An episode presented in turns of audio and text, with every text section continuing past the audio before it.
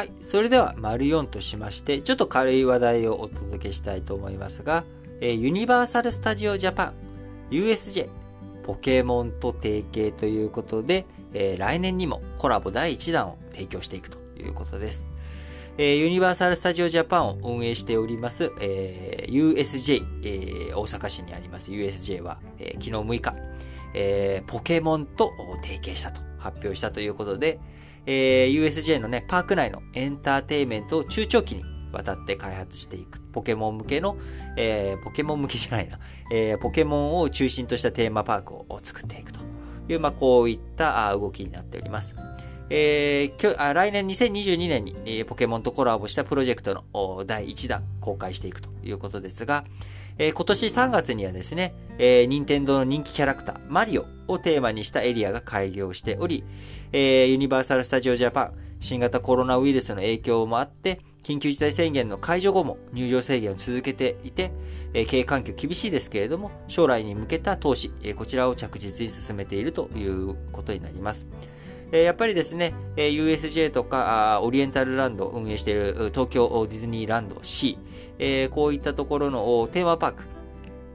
え、海外からもね、お客様を集めることのできる、え、非常に強いテーマパークとして、存在しておりますけれども、こちらについてやっぱり魅力を高めていく、まあ、既存のね、ものを磨き上げていくと同時に、やっぱり新しいテーマパークをどんどん出していく。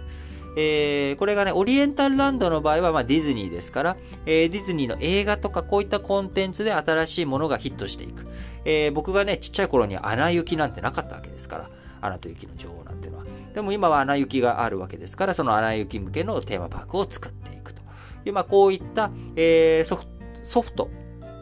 実際に映画とかこういったもので、えー、こうヒット作を出して、それをテーマパークで実際に実現していく。まあ、こういった連携が取れるっていうのはディズニーランド側です。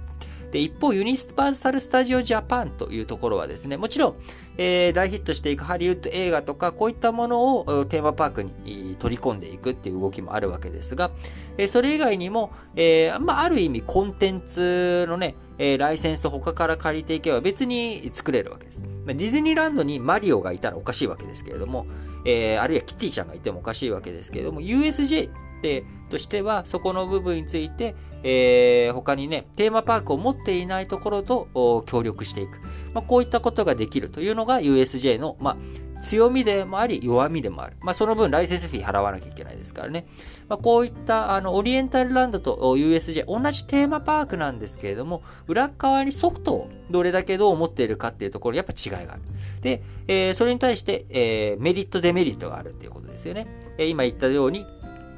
えー、ディズニーランドはあマリオ絶対に呼べないわけです。えー、共食いになっちゃうわけですからね。これはクッパ城なのか、シンデレラ城なのかみたいなことになっちゃうわけですが。えー、USJ としては別に USJ なんで、えー、他から、あこう、いいね、えー、IP を取ってくるっていうこと、そんなことできるわけですから。ま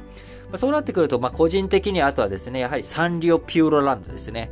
えー、サンリオピューロランド、まあ、行ったことないんですけど、あのー、我らが日本が誇る、こう IP といったらやっぱりもう一つね、忘れちゃいけないキティちゃん。えー、キティちゃんが、あどういう風に活躍していくのか。サンリオピューロランドもですね、えー、どうやってやっていくのか。で、ここで、えー、一つね、面白い話というか、まあ、ご存知の方も多いかもしれませんが、えー、キティちゃんはですね、基本誰とでもコラボする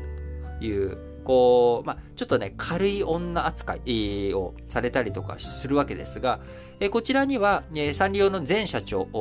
の思いがあってですね、いろんな商品世の中にあると。いろんな商品あるけれども、なかなかこう、売ってったりとか、プロモーションが難しかったりする。そこにね、うちのキティちゃんが加わることによってお助けができるのであれば、まあ、基本 NG ほとんどなしでですね、どんどん出していこうと。えー、キティちゃんとのコラボを推進していこうっていう、まあ、こういった、えー、懐の深い、えー、話が背景にあってですね、もちろんそれだからといって使用量が安いかどうかっていうのは、それは別の女、あ別の、あの、別のこと、えー、キティちゃんが安い女かどうかっていうのは別の話ですけど、あのー、やっぱりそこが、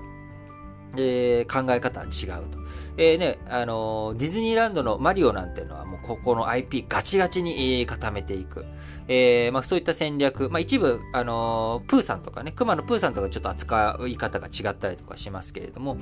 えー、IP 戦略っていうのは、こう、やっぱり、